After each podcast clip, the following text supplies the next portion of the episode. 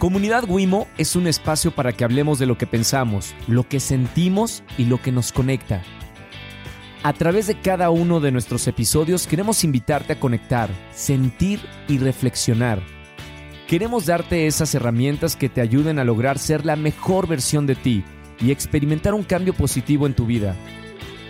Recuerda que puedes suscribirte a nuestro canal de Spotify o Apple Podcast y calificarnos con 5 estrellas para llegar a más personas con este mensaje de comunidad.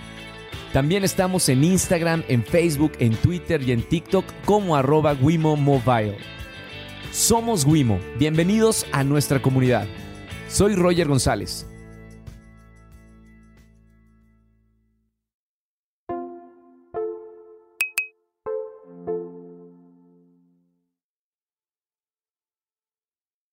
Buenos días, buenas tardes, buenas noches. Es la, la, lo bueno de tener un podcast que lo pueden escuchar en cualquier momento del día. Estamos en este episodio número 8, muy emocionados de que nos sigan escuchando y que la comunidad siga creciendo. Estamos en el top 50 de los podcasts más escuchados en México, así que gracias. Tengo el gusto de presentar en este nuevo episodio primero a un gran amigo, a una persona que admiro y está aquí con nosotros y le digo también a la gente de, de producción aquí porque yo creo en esas grandes figuras que dan las noticias en el país y que te informan. Y como esas grandes personalidades que vimos en algún momento en la televisión mexicana, como Joaquín López Dóriga, como Jacobo Zabludowski, yo estoy seguro, amigo, que si bien ya eres una figura muy importante, en unos años más vas a construir algo tan importante que todo el país te va a escuchar para ver qué está pasando. Está con nosotros Manuel López San Martín en este nuevo episodio. ¿Cómo estás? Querido Roger, gracias. Gracias por lo que dices. Gracias por invitarme. Que a mí me encanta tu trabajo y creo que lo haces de manera fantástica en gracias. todas las plataformas en las que estás, que son todas. gracias por estar aquí. Gracias eh, por invitarme. Aquí en este en este podcast, te decía fuera de, de empezar a grabar del aire, me encanta que cuenten las historias, porque muchas veces vemos a las figuras, a ti te vemos eh, como un gran periodista mexicano en la televisión, dando la información, informando a México, a los mexicanos y a las mexicanas, pero pues hay una historia detrás de, de, de dónde empezaste y, cómo te nació la pasión, porque esto ya no es gusto. Ser periodista es una pasión muy grande. ¿Cómo nace eso? Híjole, mira, yo creo que nace de la tenacidad, de la terquedad y de la pasión. A final de cuentas, eh, mi trabajo me apasiona tanto que me levanto todos los días con esa misma pasión para construir los espacios. Me duermo porque es lo último que hago, leyendo noticias, información, preparando las coberturas, los ángulos noticiosos del día siguiente. Pero la pasión sin propósito, pues no sirve de nada. Y mi propósito es tratar en los espacios que tengo a mi cargo, bajo mi responsabilidad en la radio, en la televisión, tratar de que la gente escuche la mayor cantidad de voces, que tengan el mayor contexto posible para que puedan tomar decisiones, para que puedan en su día a día entender los procesos que están ocurriendo, que hay un bombardeo de información, hay un bombardeo de noticias. Y más ahora tremendo en todos lados, ¿no? Y en las redes se mueven mil fake news, están todo el tiempo apareciendo versiones, videos descontextualizados. Pues creo que vale la pena, digamos, hacer una especie de curaduría de la información. Pero me regreso a tu pregunta, ¿cómo empiezo y cómo nace esto? Yo desde muy chavito. ¿Eres de aquí de la Ciudad de México? De aquí de la Ciudad de México. Ok. Muy chavito, dije, yo me quiero dedicar a algo público, ¿no? yo me quiero dedicar a, a, lo que pasa allá afuera, a tratar de influir, a tratar de cambiar las cosas. Estoy hablando, tenía 10, 11 años. Cuando todavía no estaban de moda los influencers. Todavía no existían los influencers. Yo tengo 35 años. Todavía, pues no, las redes sociales no aparecían. Teníamos los periódicos, empezaba un poco ahí el, el, internet, ¿no? Pero el mail, ¿no? Pero todavía yo creo que el, el Messenger y esas cosas todavía no estaba, todavía no era. No existía. El ICQ se me hace que tampoco, ¿no? O sea. No creo. Eso ya mero, un poquito después. Ya mero, pero todavía no aparecían. Entonces, pues, leías libros, leías libros en papel, ¿no? Eh, leías los periódicos impresos, también en papel, los hojeabas. Y yo decía, yo quiero trabajar en algo que pueda influir, en algo que pueda eh, cambiar las cosas. ¿Tus papás a qué se dedican? Para tener el contexto de por qué nació ese, Nada ese que ver. gusto. Mis, mis papás, eh, mi papá siempre trabajó en la iniciativa privada, empresario, emprendedor, echado para adelante, un, un hombre muy tenaz también, ¿no? Muy, muy luchón. Y mi mamá, su pasión y su vida se la dedicó a mi hermano y a mí. Yo tengo un hermano dos años más chico que yo. Gran ejemplo también, ¿no? Una, una mujer que ahí estuvo y ahí está siempre para nosotros. Pero no tenía yo ninguna relación ni con medios de comunicación ni con política, nada. Pero yo sabía que me apasionaba lo público, ¿no? Y lo público enfocado al tema de la política Sí. del, del país. Dije, puta, ¿por dónde le entro? ¿Qué quiero hacer? Y entonces dije, bueno, pues la política, ¿no? Y entonces empecé a leer un montón, 12, 13 años, y mi papá no se dedica a nada a esto, pero le encantaba leer de lo que pasaba en el país y estaba suscrito a un par de periódicos. Y empecé a ver la política y dije, híjole, no, esto está muy sucio. O sea, aquí hay mucha porquería por todos lados. Es muy corrupto todo.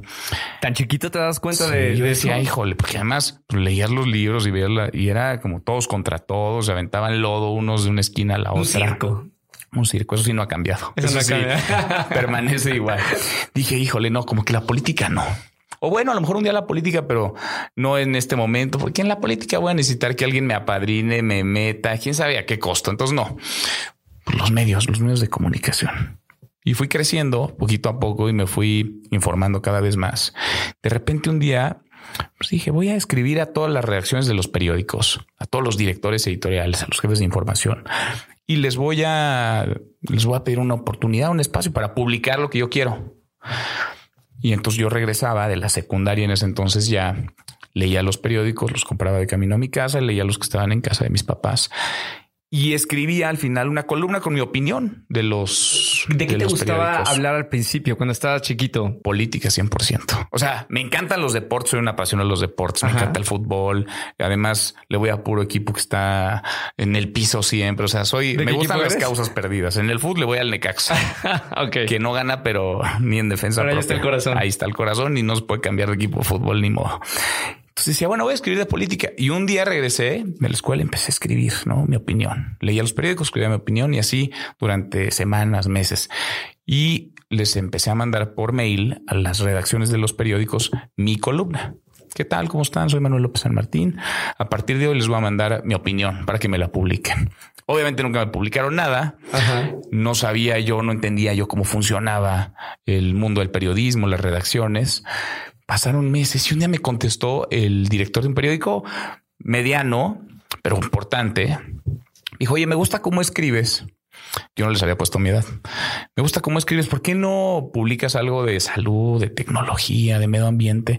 No necesariamente política, pero algo, digamos, de temas importantes, temas sociales, educación. Encantado, agarré el- la, la idea y siempre lo llevaba a la política. No, si yo hablaba de medio ambiente, terminaba hablando de los diputados y si lo llevaba a la tecnología, terminaba hablando del presupuesto que el gobierno federal invertía o no invertía. Quieras o no, se relaciona todo, ¿no? Todo. Como pasa por, por la política, ¿no? Todo confluye ahí, todo. Lo bueno, lo malo, lo que funciona y lo que no funciona, sobre todo, en buena medida es porque se hacen o no se hacen las cosas en la política. Me contesta y me dice, oye, pues públicate algo, ¿no? Y yo lo mandaba desde mi casa, evidentemente no me pagaban un peso. Empecé a publicar una vez al mes, luego les gustó, cada 15 días, luego una vez a la semana. Feliz de la vida porque entonces ya les mandaba yo mi foto y salía a la columna con mi foto. Mi mamá estaba rayada de que estaba ahí publicado su hijo que tenía 16 años en el periódico y así estuve como un año más o menos hasta que dije, bueno, está padre, ¿no? Voy en la prepa ya, pero no estoy escribiendo de lo que yo quiero. O sea, yo quiero escribir de política porque quiero de alguna manera sacudir la conciencia de alguien, quiero opinar, quiero decir lo que está mal, idealista y soñador. ¿no? Claro. Y entonces dije, pues no, aquí no estoy contento, pero no es donde yo quiero estar. Entonces empecé a perseguir literalmente al director editorial de Reforma, el grupo Reforma. Lázaro uno Ríos. de los periódicos más importantes de- del país. Sí. Y en ese entonces después me hice el mejor amigo del asistente de él que me contestaba el teléfono. Yo le hablaba cada tercer día necio, necio, necio durante meses. Sí. Y me decía, no tiene tiempo, no te puede ver. Le dije un día, mira, dígale al ingeniero que yo me paro afuera del periódico, necesito tres minutos con él a la hora que él pueda. Yo ahí lo espero. A ver, espérame. Me devuelve la llamada después. Me da una cita ya para dentro de 15 días. No fui a la escuela, evidentemente, ese día. Todavía estaba estudiando la prepa. Y cuando llega el Lázaro, pues me ve un chavito ahí de 17 años con traje, con su folder eh, donde llevaba yo mis artículos. Creo que le di como ternura. Y me dijo, ¿y tú qué haces aquí, chavo? De Monterrey, él. Sí, que sí, claro. tuyo. Bien, el, el, grupo es de Monterrey. El grupo es de Monterrey. Del norte. Y, y me dice, ¿qué es aquí? ¿Qué quieres aquí? Le dije, no, yo quiero publicar acá mi opinión. Agarra un periódico, sonríe, ¿no? que se ríe de mí. Agarra el periódico y me dice, pero ya viste quién escribe aquí este ya fue no sé qué, este va a ser no sé cuál, este empieza a describir las trayectorias de todos, que yo era un clavado de eso, ya me sabía, evidentemente de arriba abajo el periódico. Por eso le dije, creo que te falta la opinión aquí, no sé, un joven, de alguien menos visto, ya todos están muy vistos, ya todos sabemos cómo opinan los demás. ¿Cuántos años tienes? 17. No, pues no contrato menores de edad, pero ni de becarios ni de pasantes. No hay manera que te contrate aquí. Si cuando tengas 18 quieres trabajar todavía en el periódico, te quieres dedicar al periodismo, me hablas. Órale. Cumplí 18. El día que cumplí 18 años, le hablé a su asistente. Le dije, el ingeniero me encargó mucho que le hablara cuando cumpliera 18. Es mi cumpleaños cuando lo puedo ir a ver porque me dijo que me iba a contratar se rió de mí, obviamente. Me dio cita, llegué y me dijo, ¿en serio quieres trabajar acá? Sí. La única concesión que voy a hacer es que descansas los fines de semana, pero te vienes aquí a trabajar como cualquier otro reportero, editor. Acá los de la escuela, a las dos de la tarde salía yo. A las cuatro acá te veo y me quedaba hasta el cierre. Entonces, mi lunes a viernes era ir a la escuela en la mañana y mis tardes eran en la redacción del, del periódico. ¿Y qué hacías eh, en tu primer trabajo dentro de, un medio tan importante? Fíjate que tuve la suerte que me, me, puso como de, pues como de lazarillo ahí a estar siguiendo todos los pasos de quien era el subdirector editorial del periódico. le aprendí mucho de investigación y de periodismo, pero me dejaban entrar a las juntas y le aprendí mucho también de la forma de hacerlo, ¿no? Cosas que de pronto en la carrera en la universidad no te, no te enseñan necesariamente, te enseñan mucha teoría, pero la práctica sí te da digamos, un panorama distinto, ¿no? Si te amplía un poco la visión.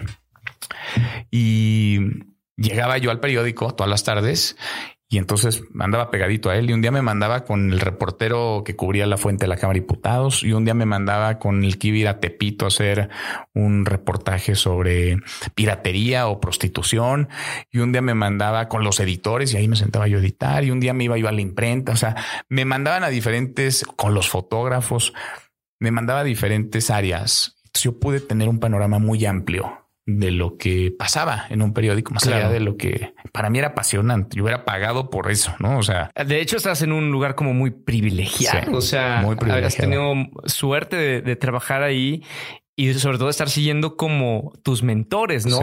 Que quien iba a ser tu mentor en esta carrera. Exacto. Y dije, yo siempre fui muy inquieto. Entonces como que decía, bueno, ya estoy aquí, ya empezaba a publicar, yo publicaba en el suplemento de política los domingos. Y dije, no, pero pues también quiero hacer radio. Y yo entré a la Ibero, estudié ciencias políticas en la Ibero y administración pública. Eh, no quise estudiar comunicación o periodismo porque dije, pues eso ya lo estoy haciendo yo en la práctica, claro. en mi chamba.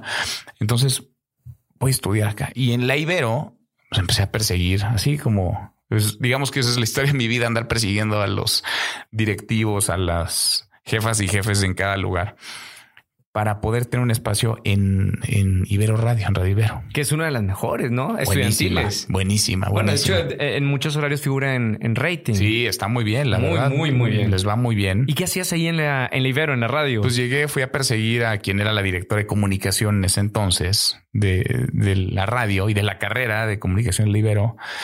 Y le dije, oye, como que hay puros de comunicación en... Pues sí, pues de los de comunicación me decía, bueno, yo quiero tener un, espacio ahí, dame un programa. Y ahí andaba yo atrás de ella en los pasillos. Me, convertí en un buen amigo de ella y ella en una buena amiga mía, Gaby Barkentin. Le, dije, oye, dame chance. Ya, total, me abrieron ahí un espacio en algún programa de mediodía. Y platicaba yo sobre política y daba mi opinión. Luego empecé a jalar algunos cuates y nos empezó a funcionar. Resultó que algunos, su tío era director de un grupo de radio, tenía AMs en la Ciudad de México y, y buena onda el tío que además es curioso porque ahora su hijo es mi productor en el programa de tele sí. en ADN 40, Raúl Sánchez Duaige, su hijo, y Raúl Sánchez Carrillo, su papá. Me dijo, oye, pues vénganse acá las tardes, los sábados, no les puedo pagar, tampoco les voy a cobrar, vénganse aquí. Y nos tocó una coyuntura bien interesante porque era la campaña presidencial de 2006, fue esto 2005, 2006. Sí. Y nos movimos y entrevistábamos a los candidatos a la presidencia. La verdad hice mis pininos ahí en radio. Los candidatos fueron al estudio algunos, otros telefónica, pero pues un chavito que estaba en segundo semestre de la carrera y ya estaba, ya escribía en algún lado, ya tenía su programa y podía opinar y buscaba y hablaba con candidatos al gobierno de la Ciudad de México, candidatos a la presidencia. Dije, no, y de ahí ya se desarrolló toda una, una serie de, de, de, de, medios por los que pasé, periódicos, este, no todos, pero casi todos en diferentes momentos. Y luego creo que llegas a, a sentirte ya en casa, ¿no? Cuando pasa el tiempo y has estado en varios lados y de repente dices, esta es mi casa. Llegué igual tocando la puerta antes de ADN 40, era Proyecto 40. Claro. de Azteca. Sí, sí, sí. Y, de repente uno se vuelve de casa, ¿no? Y esos espacios se vuelven tu casa también, porque no solamente conoces a los integrantes, digamos, de esa familia, sino que te arropan, te hacen sentir en casa y tú también le tomas un cariño especial a esas empresas. Entonces, después de andar brincando durante mucho tiempo, varios años de medio en medio, encuentras una estabilidad y ahora lo que menos hago es brincar y andarme moviendo. No, ahorita estás muy bien parado en, dos grupos muy importantes, en, Televisión Azteca y en MBS Radio. Ahora, eh, tengo un gran amigo que hace muchos años, periodista, Marcos Estupenengo, de CNN, me contaba con mucha pasión lo que es para él ser periodista.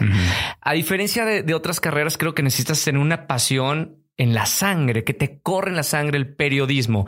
Él, cualquier situación, le encanta ir a, o lo mandaban a, situaciones de guerra, a terremotos, y con mucha emoción cubría esos lugares que son bastante fuertes, ¿no?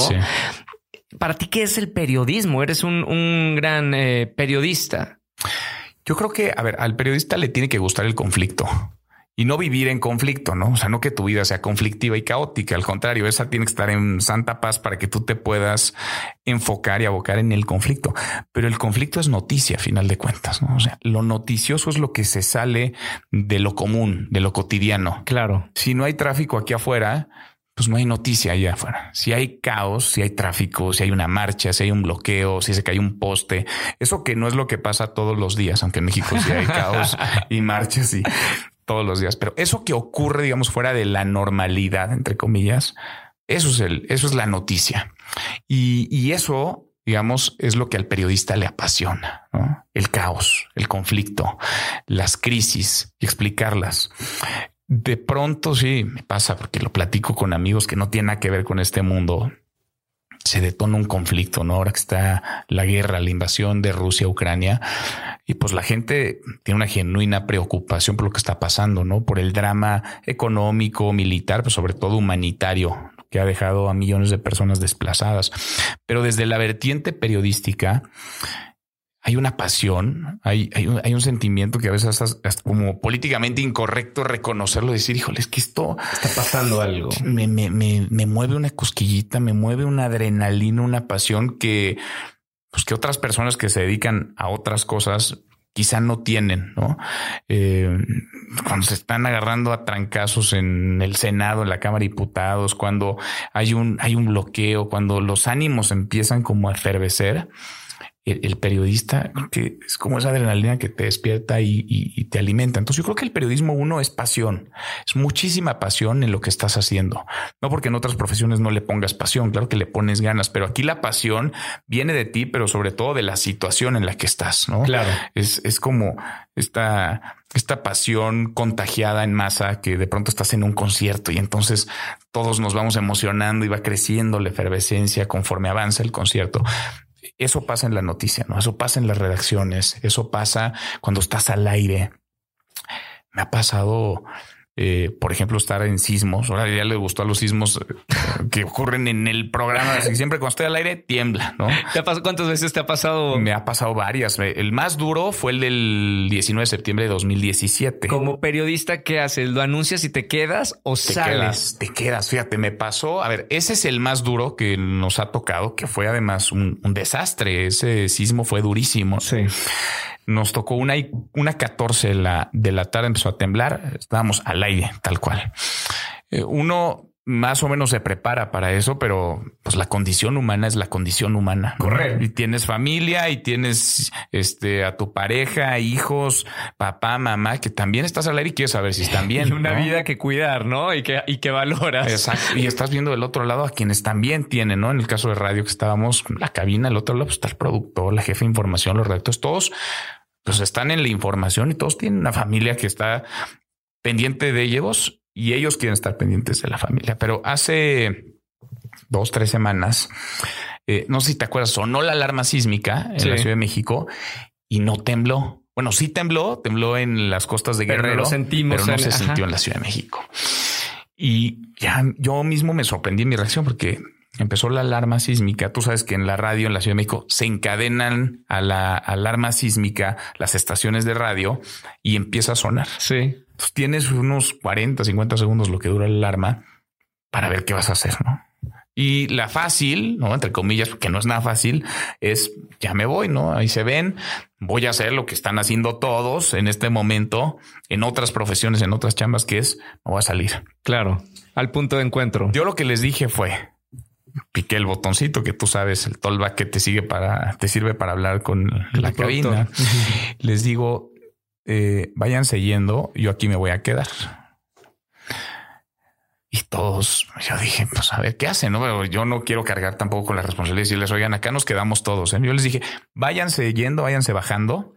Estamos en un tercer piso, además, y mira que se mueve el edificio de Sí, Neves. ya me han tocado varios temblores ¿Qué ahí. tal? Claro. Parece que está bailando el Dicen que no tiembla Polanco, la zona donde estamos, y se siente. Se Cuando quiere temblar, se mueve el piso. Tremendo. Porque además ese edificio en el que estamos era un estacionamiento antes. Soporta mucho peso, está muy bien construido, Sí. pero se mueve porque tiene gatos hidráulicos, se mueve un montón. Les dije, bájense, yo aquí me voy a quedar. Bueno, evidentemente, pues, es un equipo además muy profesional y muy solidario, nadie se bajó. Pero estábamos esperando, pasaban 10 segundos, 20 y nada, no se sentía, no se sentía. Les digo yo, ¿ya está moviendo algo? No. Claro que en esos 40 segundos son para nosotros en términos de planeación una joya, porque yo les digo, márquenle a fulanito, a sutanito, háblenle acá a este, a otro. O sea, planeamos nuestra cobertura del sismo en 40 segundos. Y en otras situaciones son segundos de vida o muerte, De ¿no? muerte. De, de situaciones que a lo mejor en otros lugares, en otros temblores se ha caído y, y si hubiera salido antes de que el temblor llegara, te salvas. te salvas. Y siempre viene a mi memoria el sismo del 19 de septiembre del 17, porque, a ver, creo que lo hicimos bien, se movía, un día te voy a compartir el video, porque tenemos el video de la cabina que estaba haciendo la Estás en la transmisión en, radio. vivo, en la radio. Se movía y bailábamos de un lado a otro. Eh, estaba conmigo Carlos Zúñiga, que también Sí, es paisano tuyo. Uy, lo quiero mucho. También, puro paisano tuyo, mira, en mi vida. Mucha información. Muy- hay mucho, mucha gente de, de los Sí, medios, ¿eh? ¿no? De Monterrey. Mucho periodista. Mucho periodista, y bueno. Sí, sí, sí, muy bueno. Carlos estaba ahí. eh, estábamos juntos en ese momento en, al aire se empezó a mover aquello tremendo. Y de repente, pues lo que tú empiezas a ver y de lo que te empiezas a enterar, pues es de que estuvo fuerte, ¿no? Y, y- se cayeron cosas y están pasando cosas y tu responsabilidad ahí, digamos, adquiere una mayor dimensión y, digamos, ligado a esto que me decías que es el periodismo, además de pasión, te diría que es mucha responsabilidad y sobre todo en circunstancias como esta. Eh, hay gente que todavía hoy me dice, oye, yo te estaba escuchando y tú me ayudaste. Tengo el caso de una señora que hace poco me decía, yo iba en el segundo piso Sí. escuchándote. Y en el segundo piso nos andábamos moviendo todos. Y tú me diste mucha paz, me diste mucha serenidad, porque entraste al aire a transmitirme eso. ¿no? Yo traté de ser muy mesurado en mis comentarios, eh, irme con información corroborada, porque claro, uno se asoma a las redes y ves cualquier cosa. En redes hay periodistas muy serios y responsables, pero también hay un montón de gente eh, haciendo cualquier otra cosa que no es periodismo, ¿no? Claro. Con muchas eh, noticias falsas, difundiendo información sesgada o a medias, a veces con intereses, a veces es meramente desinformación la que tienen y la comparten y se replica. Pero entonces ahí adquieres una mayor, eh, digamos, una mayor responsabilidad, responsabilidad ¿no? porque pues no solamente eres tú, es la gente que está del otro lado buscando certezas. Eh, cuando tiembla, además, se va la señal, entonces no puedes comunicarte con nadie, se cae el WhatsApp, se caen las líneas Una situación de caos, ¿no? Caos total. Entonces creo que creo que la responsabilidad es una parte fundamental y en un país también como el nuestro, en donde pasan tantas cosas y de pronto se necesita contexto, eh, ser responsable con las palabras que se usan, ser responsable con la dimensión que le das al problema. Lo vimos hace, hace poco. A ver, en Cancún, mientras te platico esto, tiene horas que ocurrió, pero se generó una paranoia en el aeropuerto. Por los supuestos balazos. Por los supuestos balazos. La gente corría, había videos de gente afuera de la terminal 3 del aeropuerto de Cancún que decía, es que hay balazos allá adentro. Y tú ves cómo en redes en 5 o 10 minutos ya hay esos videos y gente afirmando balacera en el aeropuerto de Cancún. Claro. Con todo lo que eso implica, no solamente para quienes lo estamos leyendo afuera. Te imagina a alguien que tiene un familiar adentro de la terminal en ese momento y estoy yendo balacera en la terminal 3 de Cancún. Bueno, le, le descompones por lo menos un rato la vida, ¿no? Porque además no se puede comunicar con alguien. ¿Qué hay que hacer? Ser responsable. Hay que ir y preguntarle. Yo pregunté al secretario de seguridad, oye, ¿está confirmado esto o no? Y me dice, a ver, fuimos, revisamos, no hay ningún elemento balístico para afirmar tal cosa, no hay personas lesionadas. Ah, bueno, eso informamos y eso transmitimos, ¿no? Y creo que, digamos, como tercer elemento de qué implica ser periodismo y ser periodista es tener cabeza fría, ¿no? Porque en medio de la pasión, y de la responsabilidad, con toda la adrenalina de lo que ocurre, tienes que siempre tener la cabeza muy fría de lo que estás diciendo. Para que entienda la gente que nos está escuchando, ¿qué es tener cabeza fría en, en cuestión periodística? ¿Qué es? Sería todo lo contrario al apasionamiento que te acabo de decir, pero justo es como una dualidad, porque estamos eh, como con las dos caras de la misma moneda al mismo tiempo. De un lado te apasiona y te adrenalina lo que está ocurriendo. Pero el otro lado tienes que ser tremendamente responsable y actuar con mucha frialdad. Decir, a ver, esta es información o es una opinión. Estos son datos o es una versión que está corriendo. Esto es algo que yo puedo comprobar, corroborar o es algo que alguien me dijo y no lo puedo dar por bueno, no lo puedo confirmar. Entonces creo que tener cabeza fría en un momento como ese o en cualquier momento de noticia implica uno darle dimensión a las cosas contextualizar y ayudar a la gente a que entienda qué es lo que está pasando, más allá de tu opinión y de tu emoción y de tu propio sesgo, que lo tenemos todos como personas, como seres humanos, pero tenemos que ser capaces de transmitir lo que es verdad, ¿no? Lo que nos consta. Pero e, es difícil, ¿no, Manuel? Digo, me pongo en, zapato de cualquiera, cualquier periodista y la moneda tiene dos lados. Las historias se cuentan de diferentes maneras. ¿Cuál es la correcta? Mira, en esos casos, a ver, hay hechos que son irrefutables porque son los hechos. Si hubo o no balacera en Cancún, es un hecho. No puede haber habido balacera y no haber habido. O hubo o no la hubo. Entonces, el hecho corroborable, comprobable es que no hubo balacera. A lo mejor nos tardamos unos minutos en poder desestimar la versión que decía que sí había habido balacera, que era la fácil, montarte en ese y decir uh, balacera, no sé, y ya había unos que se estaban rasgando las vestiduras. Es que la cosa está descompuesta en México y claro que está tan descompuesta que se caen unas láminas y la gente piensa que son balazos. ¿no? Así vivimos en este país con ese miedo. Pero a ver, de un lado, digamos, es eso. Del otro, hay hechos que están sujetos a interpretación. Si yo te hablo de alguna política de gobierno, habrá quien la defienda y quien, la critique, ¿no? Quien esté a favor y quien esté en contra. Y ahí yo creo que el periodismo es darle espacio, darle foro a la mayor cantidad de voces, a la mayor cantidad de opiniones. O sea, ser neutro en tus opiniones. Sí, o por lo menos, a ver, tú puedes tener tu opinión, pero, pero hay que decirle a la gente, esta es mi opinión. Y hay que decirle a la gente, tienes derecho a escuchar otras opiniones también. ¿A ti te gusta dar opiniones en las noticias? A mí me encanta dar opiniones en las noticias, pero creo que hay momentos para opinar. Creo que hay información que se explica por sí sola Creo que hay información en donde se vale opinar. Es más, la gente te pide una opinión, ¿no? Y hay momentos. Por ejemplo, yo en la televisión lo que hago es de pronto consigno hechos, noticias y de repente un espacio de opinión, ¿no? Y queda clarísimo que es un espacio de opinión e invito a otras opiniones y la gente sacará su conclusión y dirá, este lo que está diciendo está loco, este sí estoy de acuerdo pero son las opiniones de cada quien. Ahora, tú eliges en qué opinar. Hay, opiniones que a ti te, te gusta eh, poner tu firma, es, mi forma de pensar. ¿Cuáles son esas opiniones que disfrutas o que te gusta opinar? ¿En qué momento metes tu cuchara? Mira, yo creo que sobre todo en los temas sociales, que son los temas que más duelen, en los temas sensibles. Por ejemplo, durante la pandemia el manejo de la pandemia que hizo el gobierno federal, ¿no? Sobre todo el que hizo el responsable de la estrategia, el vocero de la estrategia, Hugo López Gatel, que además es una persona que unos aman y otros odian como todo en este país, pero creo que sí admitía una revisión pública. Es el responsable sanitario en una emergencia sanitaria, ¿no? Y creo que admite sus decisiones una revisión primero y después una opinión. ¿no?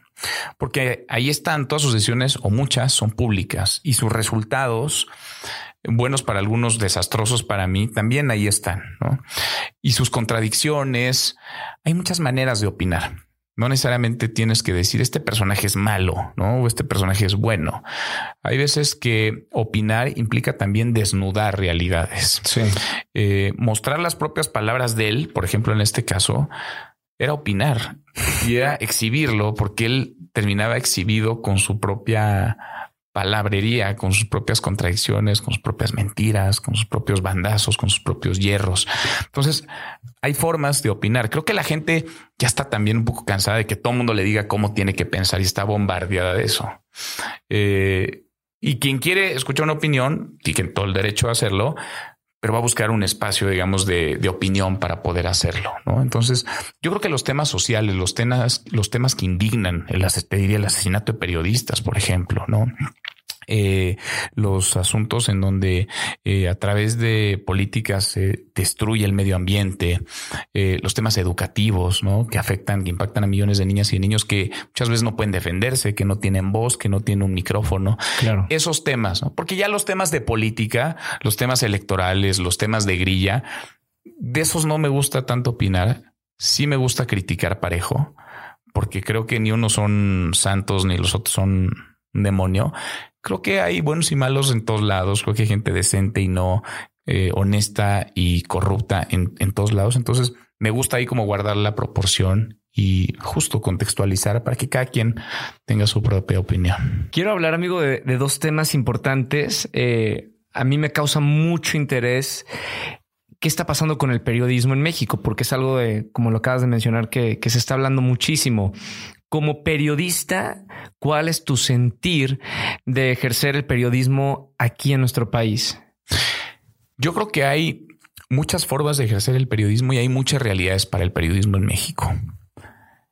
Una cosa es la que se hace en la Ciudad de México, hay que decirlo, hay muchos periodistas que estamos en una posición de mayor privilegio en términos de seguridad, porque trabajamos en medios importantes, en medios grandes, en medios eh, que son muy potentes, que tienen un gran impacto. ¿E-, ¿Eso garantiza una seguridad a, estos periodistas? No te la garantiza, pero digamos que el costo de meterse contigo es más alto, ¿no? Porque tienes un perfil más alto, porque trabajas en empresas, digamos, que son más, más potentes, ¿no? más poderosas en términos de la penetración que tienen en, nuestro país y la cantidad de gente que las, que las puede consumir.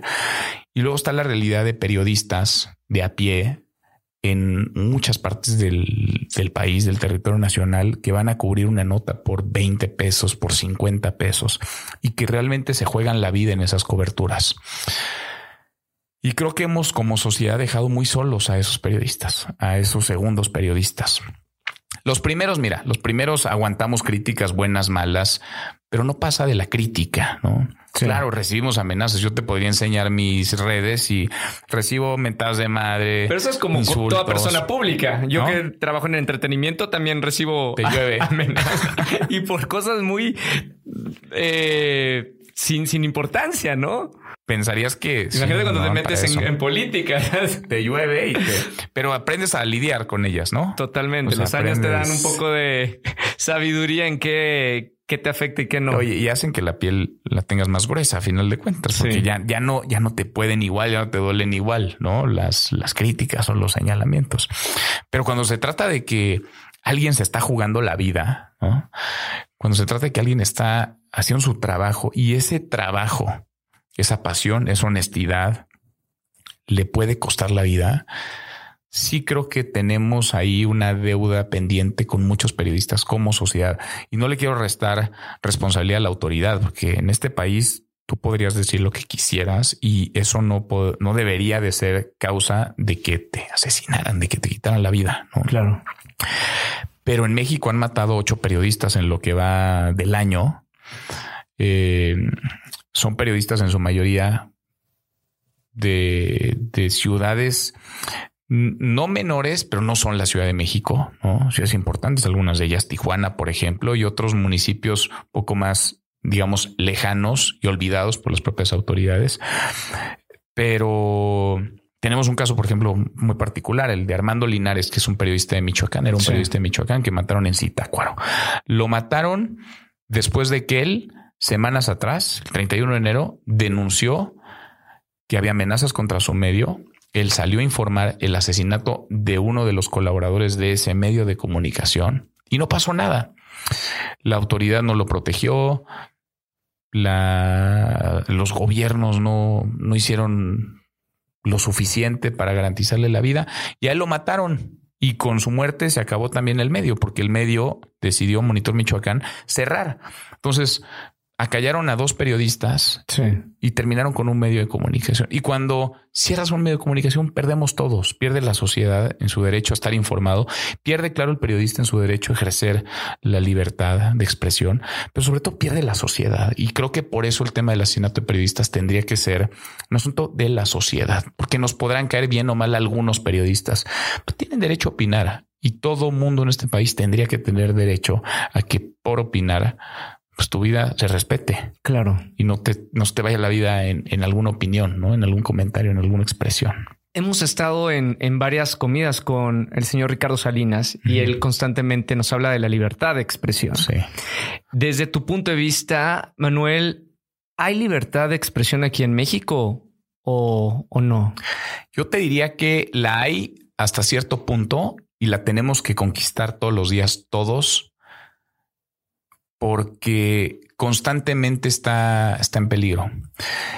Y te diría, sí, por parte de algunas autoridades. Lo que vemos en el caso de las agresiones a periodistas es que muchas veces se trata de las autoridades locales o estatales que ven mermado su poder por investigaciones periodísticas o por señalamientos de periodistas.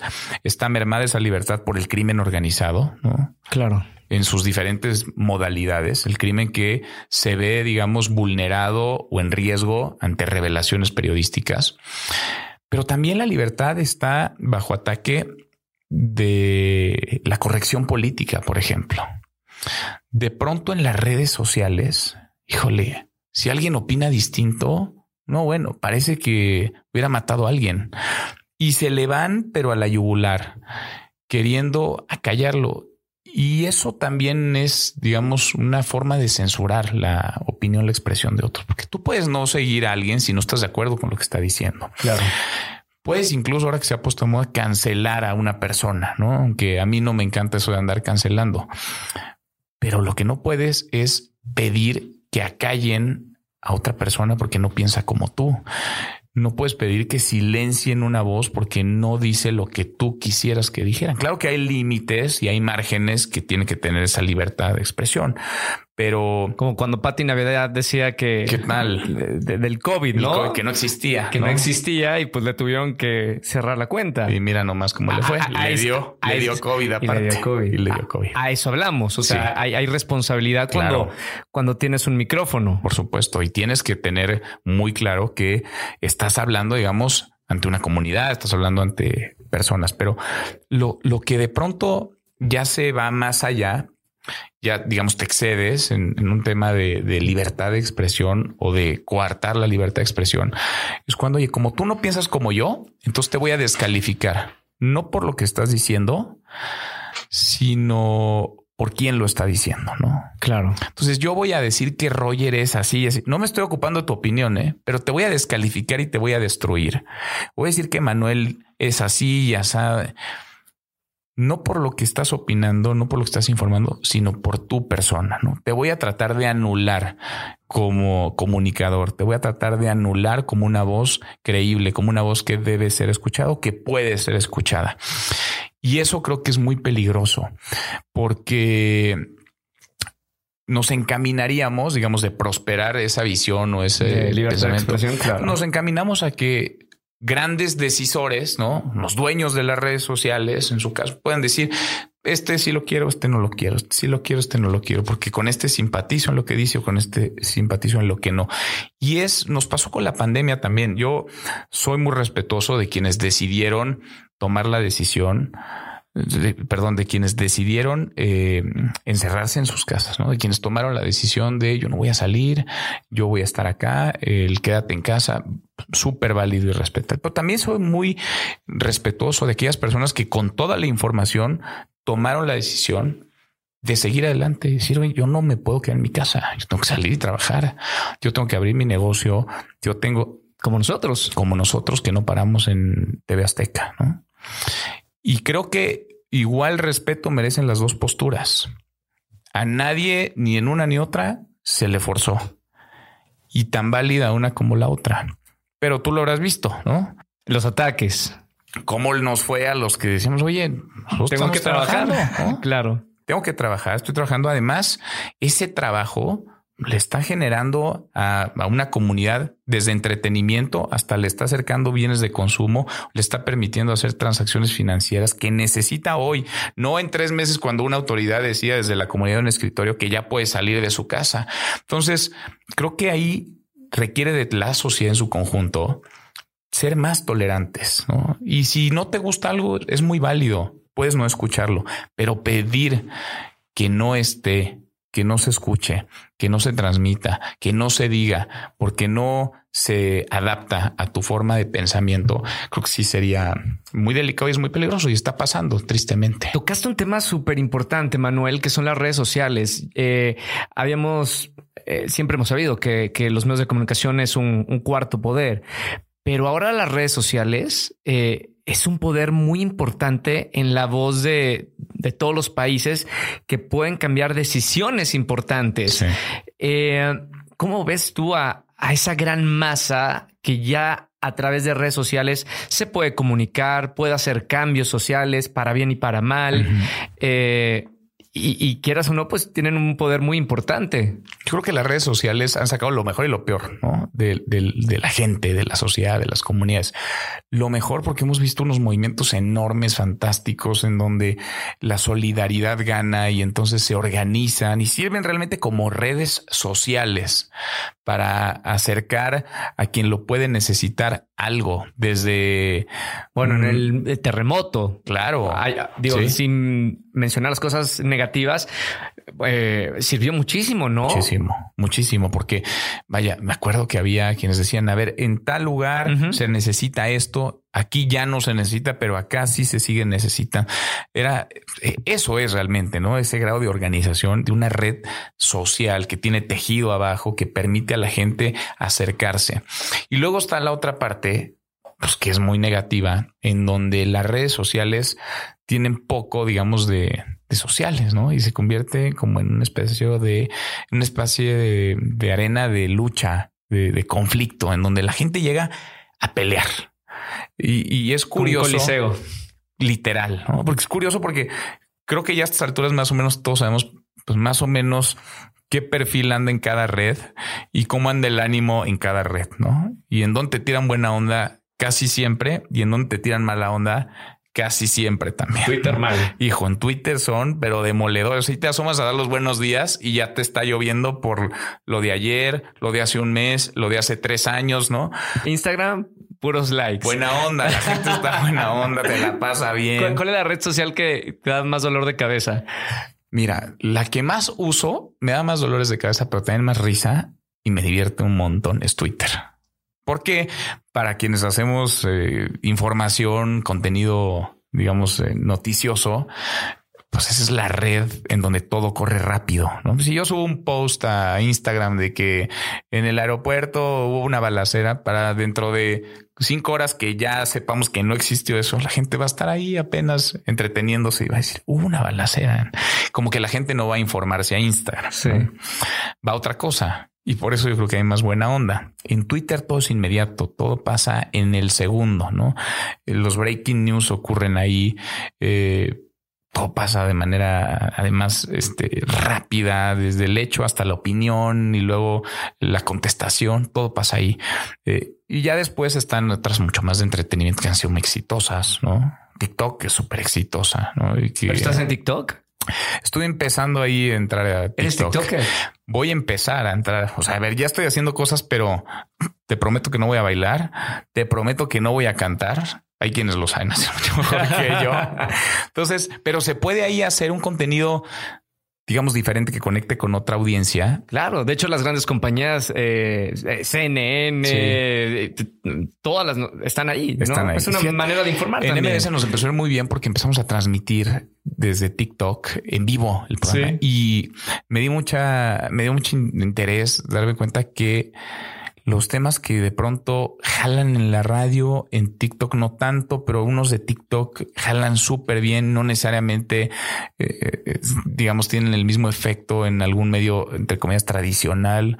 Son audiencias como muy particulares, ¿no? Diferentes. Sí, se vuelve un reto bien interesante. Bueno, tú que manejas muy bien tus redes. No, pero estoy de acuerdo contigo. Cada una tiene su lenguaje, cada una tiene su público y, y su energía, ¿no? Sí, sí. Entonces hay que agarrarle la onda cada una porque pues a ver, en una puede ser un hitazo y en la otra ni te pela. De acuerdo. Porque no sabes hablar en una y en la otra conectaste perfectamente. Manuel, eh, nosotros trabajamos en grandes corporativos, en grandes empresas, en el tema periodístico para que la gente pueda entender qué es línea editorial. Pues evidentemente no, no podemos, eh, incluso yo que estoy en entretenimiento, no puedo decir lo que sea mucho menos tú, que eres la, cara de la información del país. Eh, ¿Qué es la línea editorial? ¿Y qué eh, línea editorial tienes, por ejemplo, en TV Azteca o en MBS Radio? Fíjate que parte de lo divertido de este trabajo, de esta chamba, y que no se ve al aire, es todas las conversaciones, todas las discusiones que tenemos antes de entrar al aire. Y el jaloneo que es natural entre periodistas, con nuestros jefes, para tratar a veces de ganar una nota, para tratar de decir, híjole, yo creo que deberíamos de llevarla por acá y que alguien te diga, híjole, no, mejor por acá o sí, pero ojo con esto, cuidado acá. La línea editorial básicamente son, digamos, criterios para el manejo de la información. ¿Cómo decide un medio periodista, incluso un espacio que va a manejar cierta información. Y no quiere decir que a veces es como, ah, no, es que este ya le dieron línea. Quiere decir que ya te dijeron cómo se dicen las cosas. No necesariamente es tan así, no necesariamente es blanco y negro decir, ya le dijeron que no puede criticar a este, ya le dijeron que tiene que aplaudir esto otro. No quiero decir que no pase, pasa. Nada más que quien, digamos, eh, agarra esas líneas tan así, pues tiene poca vigencia en esto de los medios de comunicación porque los criterios pueden ser tan cambiantes que un día tu credibilidad queda en el piso. No puedes estar aplaudiendo una cosa un día y al otro día estar criticándola. Tiene que haber pues tiene que haber una, una congruencia y tiene que haber una consistencia en lo que estás diciendo. Básicamente, el, yo, me divierto mucho en esa parte porque pues yo estoy en radio, estoy en televisión, escribo además una columna en el Heraldo de México. Entonces, pues son tres medios distintos, de tres dueños distintos, probablemente con tres visiones, visiones diferentes. Eh, y acá soy el mismo, el que da la cara en la televisión, que el que pone la voz en la tres periodistas diferentes. Yo no puedo hablar bien en un lado, mal del otro, porque solito yo primero me vuelvo loco, ¿no? y después nadie me va a creer. Entonces, eh, son, digamos, estos jaloneos que son muy ricos ¿eh? y son bien interesantes adentro de los medios de comunicación, en donde uno trata de ganar las conversaciones y trata de ganar las discusiones editoriales. Ha pasado con un tema que es bien polémico y seguro quienes nos van a escuchar, a ver si no le apagan ahorita, Roger, porque, a ver, el tema del aeropuerto. Uy, uy, el tema del aeropuerto es unos lo odian, o sea, dicen es que eso es una central avionera, es lo menos que le han dicho, porque le han dicho central camioneras un mercado, un tianguis, y hay otros que dicen qué cosa, qué obra más imponente, esto es maravilloso, fantástico, va a resolver todos nuestros problemas, los de aviación y de ahí para abajo todos los de este país. Y yo creo, la posición que yo he tomado en ese tema, me ha dejado mal con los de un lado y con los del otro, porque yo creo que ni las cosas son perfectas, ni son un desastre. O sea, ni el, y mira que he estado tres veces en el, en el aeropuerto. Estuve ahí hace un año, cuando faltaba un año para su inauguración. Regresé a los seis meses una obra mucho más avanzada y estuve ahí un par de meses antes de su inauguración, ya con la obra prácticamente terminada. La obra, sí. no las vías de comunicación, porque no hay manera de llegar allá, pero la obra. ¿Dos cuánto te echaste de? Fíjate que nadie me lo cree, nadie me lo cree y ya vi tu cara, no vas a creer tampoco, pero cuando fui la primera vez, digo, era la pandemia en un momento complicado, hice 55 minutos. Ok, no había nadie. No había nadie. La segunda vez ya había alguien y es una hora diez, una hora doce minutos. No estuvo tan mal, porque ya después yo vi a quienes decían que habían hecho dos horas y media, tres horas, unos que se perdieron hicieron tres horas y media, pero quién sabe por dónde agarraron.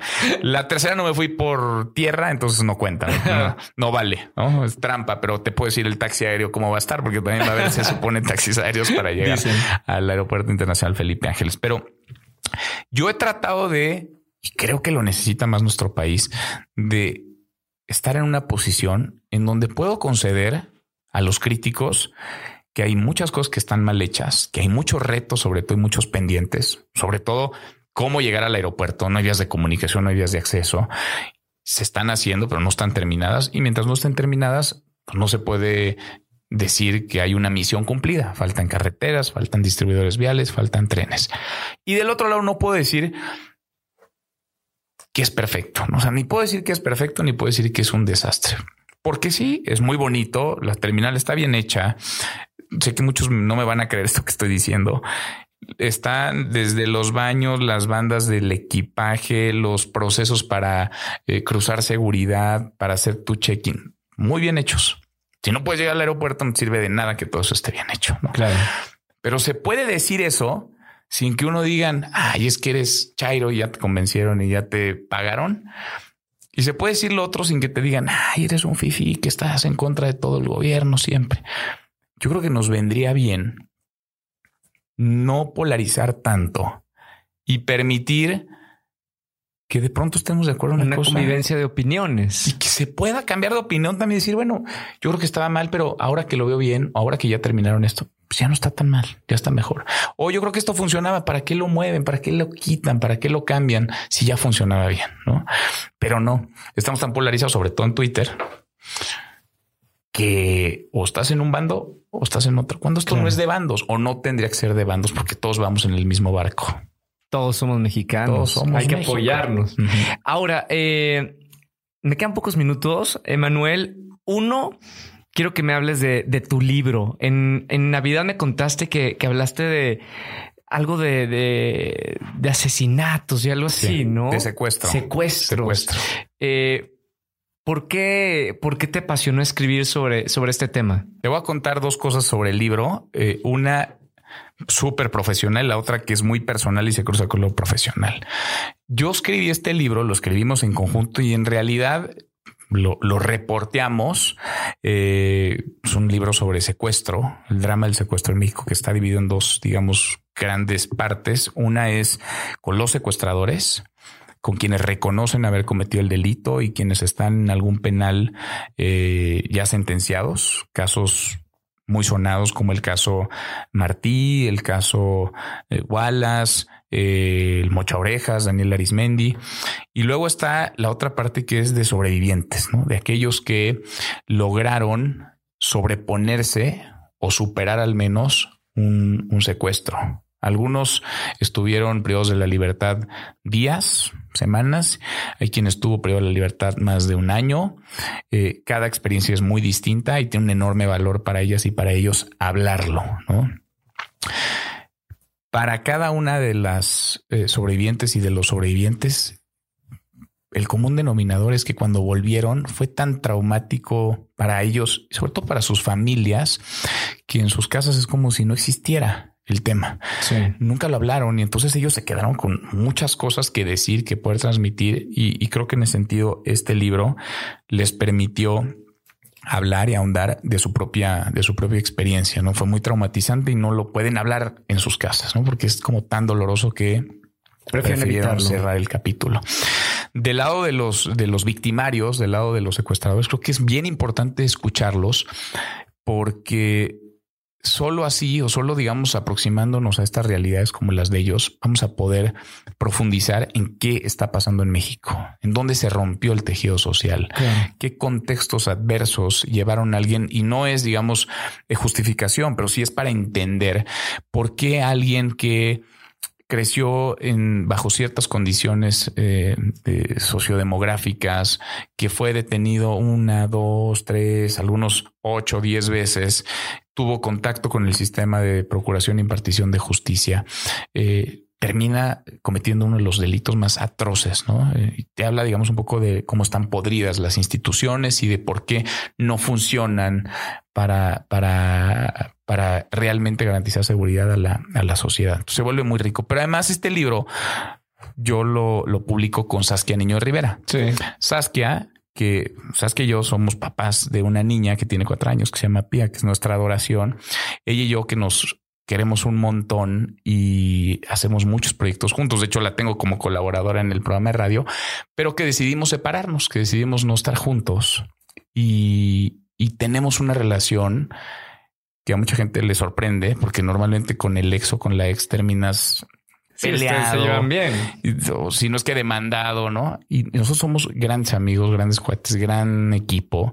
Entonces, vamos a publicar este libro, luego vamos a publicar otro seguramente y estamos ahí planeando varias cosas, pero es, es como una, es, este libro como que conjunta varias, varias partes desde lo profesional, periodístico, lo social, que te decía al inicio, es importante eh, para mí, ¿no? El poder transformar, eh, generar conciencia, cambios, influir, y la parte personal, ¿no? La parte del terreno, pues más privado, que a final de cuentas también se hace público. Quiero terminar con preguntas y respuestas rápidas, Manuel, porque tienes una gran trayectoria, te admiro mucho y tienes mucha información y tienes, por la información que tienes, una visión muy clara de, de muchos temas. Quiero rápidamente hablar de temas. México, ¿cómo está nuestro país? Yo creo que está dolido. Nuestro país está triste, está agraviado. Y creo que a pesar de todo eso, nuestro país todavía sonríe y nos hemos aprendido a reír de las desgracias y por eso vemos tal cantidad de memes y de cosas en los momentos de mayor adversidad es cuando el humor es lo que nos saca adelante. Entonces creo que este país está lleno de gente luchona y de gente que no se rinde y de gente que sale todos los días a partírsela por su familia. Y afortunadamente por encima de los políticos y de los partidos, México tiene a los mexicanos y a las mexicanas y eso nos salva. Pero a veces es, es cansado. Yo sí creo que el país está ya un poco fastidiado, está un poco cansado de ver cómo les prometen, nos prometen y no pasa nada. Pero hay algo que dice, ahora que decías a Ricardo, Ricardo Salinas, que dice en buena medida eh, estamos como estamos porque somos como somos. Entonces también habría que revisarnos nosotros en nuestro comportamiento diario y no nada más andar descargando culpas y responsabilidad en otros. El gobierno, eh, nuestro presidente, ¿cómo ves este sexenio? Híjole, yo creo que ha sido un sexenio retador para todos, incluido para él, porque él era un gran opositor, estaba muy cómodo como opositor y no es lo mismo ser borracho que cantinero. y la neta es que creo que a él es de los que más trabajo les ha costado ser gobierno. Porque no sabía ser gobierno, él sabía ser opositor y como opositor era el mejor. Ser gobierno no es lo mismo, ¿no? Estar del lado en el que recibes las exigencias, las demandas, o ser el que exige y demanda no, no es igual. Pero te decía, creo que es muy retador porque ha debido a todos ponernos en una circunstancia, una situación de, pues de revisar y de analizarnos. ¿no? Creo que, creo que el gobierno eh, tenía el diagnóstico correcto en muchas cosas, pero la fórmula para resolver esos problemas no ha sido la más adecuada en muchos temas. Creo que en aras de enterrar todo ese pasado, se destruyeron cosas que funcionaban, se destruyeron cosas que quizá con un poco de empuje o de estrategia funcionarían mejor. Y sí, se han implementado ciertos proyectos en áreas que realmente estaban muy mal. Creo que el presidente por los años que tuvo como opositor, por las veces que caminó el país, por la cantidad de manos que estrechó, tiene una sensibilidad particular para leer y para entender el sentir de gente que se sintió marginada durante muchos años por el propio gobierno, pero me parece que equivocó en, en, la confrontación y en la polarización. Y me parece que más allá de unir y de sacar, de visibilizar a esos mexicanos que ahí están dolidos y agraviados de hace mucho tiempo y, traerlos a la mesa y volverlos protagonistas, que me parece que es una deuda que está ahí pendiente todavía. Eh, buscó hacer eso, pero empujando a los otros, a los que no votaban por él, a quienes creo que también se han equivocado muchas veces en la manera de la crítica hacia el presidente, porque más que criticarle las decisiones o las políticas de gobierno, a veces le critican cómo habla y cómo se viste, ¿no? Creo que también ahí está como equivocado, pero el presidente abonó a la polarización y creo que un líder no tendría que hacer eso. Creo que un líder, sobre todo si es el líder de un país, tendría que estar construyendo en aras de la unidad y de la identidad y no ahondar en los problemas, no, no, no seguirle rascando ahí donde duele y profundizando en las diferencias, sino buscar los puntos de coincidencia que tenemos muchos y generar un discurso más, más de identidad, más de todos cabemos aquí que, que de división, ¿no? De buenos y malos de ricos y pobres, de chairos y fifís, de, de gente que está del lado correcto de la historia y gente que no. Cuando se vale disentir, se vale no estar de acuerdo y eso no te hace menos mexicano ni menos patriota. Y eso no quiere decir que quieras que le vaya mal al presidente. Te hace estar interesado en lo público, en tu país, en tu familia, en tu comunidad. ¿Cuáles serían los retos desde tu punto de vista, Manuel, de prosperidad para México? ¿En qué puntos nosotros podemos los jóvenes trabajar por hacer un país mejor? Creo que en el día a día tenemos mucho que hacer. A ver, creo que todo empieza con un con una cosquillita de algo que, que te inquieta. No sé si incluso que te preocupa, que te inconforma. Eh, creo que el, mundo en buena medida y las posiciones eh, relevantes, digamos, para generar acciones de cambio comienzan con una inquietud y comienzan con no estar de acuerdo en algo, con ser inconforme, pero no un inconforme pasivo, no un inconforme que se queda atrás de un escritorio, detrás de un teclado, en una pantalla y, y, critica por criticar, sino el inconforme que hace, que busca. Sé que no es fácil, sé que muchos de quienes están escuchando esto han intentado una y otra vez y se han topado con pared y sé que hay contextos bien complicados, muy adversos, porque ahí está la violencia y porque ahí están las crisis económicas que no permiten de pronto pues, que una idea pueda cristalizarse tan fácilmente, pero creo que una parte importante es ser inconforme y luego es ser muy persistente si tú estás convencido que tienes una buena idea, si tú estás convencido que tienes un gran proyecto, si tú estás convencido de que tú lo puedes lograr, si tú crees en ti, realmente creo que tienes el empuje suficiente para alcanzar ese objetivo. Y creo que hay que creer más en nosotros. Hay que apostar menos por los de afuera, menos por lo que alguien va a decir sobre tu idea, por lo que alguien va a hacer por tu idea y creer más en ti, creer más en que tú puedes salir adelante, en que tú puedes lograr un objetivo si te lo propones, en que puedes alcanzar una meta si la tienes clara. Eh, y claro, habrá muchísimos eh, en el camino, muchas circunstancias que te compliquen, que no necesariamente te faciliten el trayecto hacia el punto al que quieres llegar. Pero si confías en ti, si crees en ti, si tienes una, seguridad, una confianza, una autoestima en ti, pues te podrás caer varias veces, pero vas a, vas a levantarte. Estoy seguro que lo vas a lograr. El chiste es tener ese meta y ese objetivo claro y pasa en buena medida, creo que por, por, la confianza en uno, ¿no? Y por, por no desanimarnos por el contexto, no desanimarnos por los problemas. Problemas hay un montón y siempre van a haber muchos problemas. Por no cargarle toda la culpa a los gobiernos, que es bien fácil. Claro que se equivocan, se van a seguir equivocando y claro que hay corruptos y vas a seguir habiéndolos. pero hagamos nosotros lo que está, digamos, en, en nuestra posibilidad para que justo dependamos lo menos posible de, de ellos, ¿no? De esas malas decisiones. Platicando en este podcast contigo, eh, eres un gran comunicador. Te gusta la política. Estás interesado en, en, los problemas sociales. ¿En algún momento llegarías a estar dentro de la política o te vas a quedar toda tu vida del lado del periodismo? Híjole, no sé. A ver, la política me encanta y me apasiona. Veo. Me apasiona mucho y la la vivo desde, desde esta trinchera, ¿no? Veo los toros desde la barrera y desde la barrera es mucho más entretenido que estar metiéndote ahí a, torear.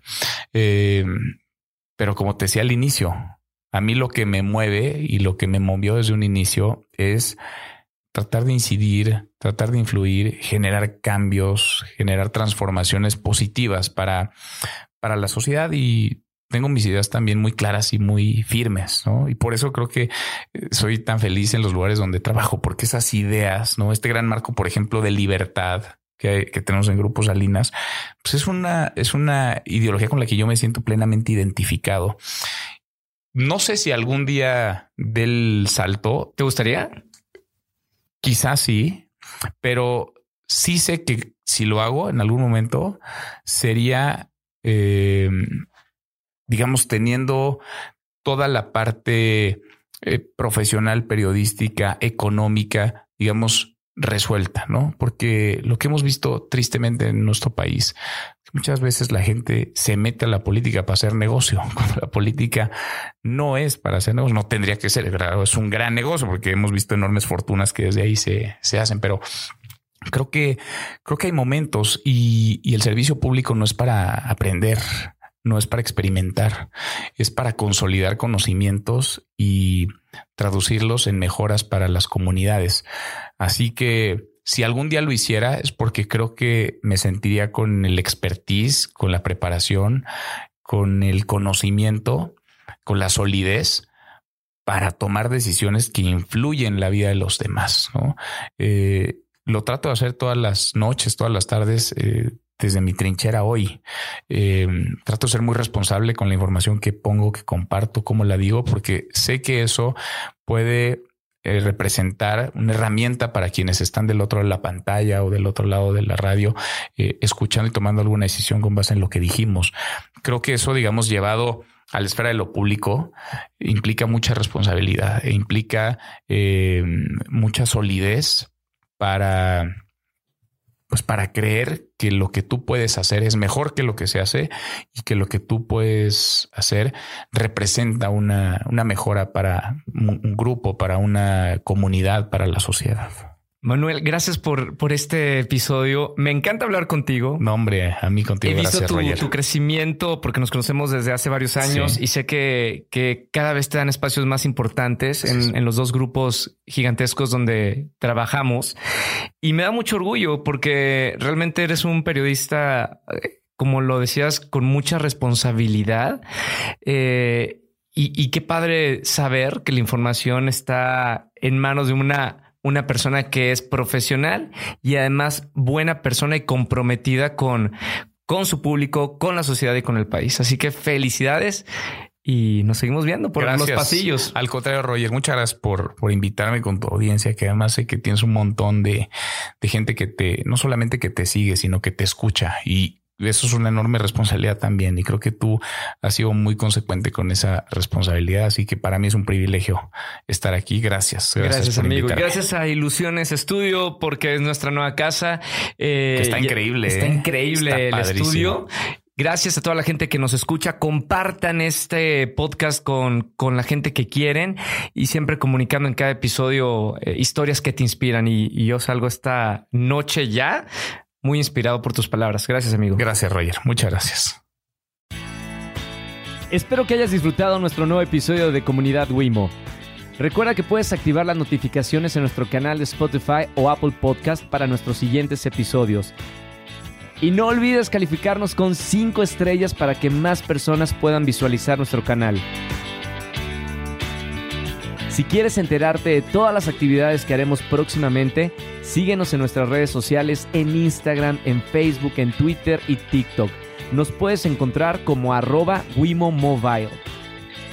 Si te gustó este episodio, no olviden compartirlo en sus redes y gracias por ser parte de nuestra gran comunidad. Somos Wimo y hasta la próxima semana.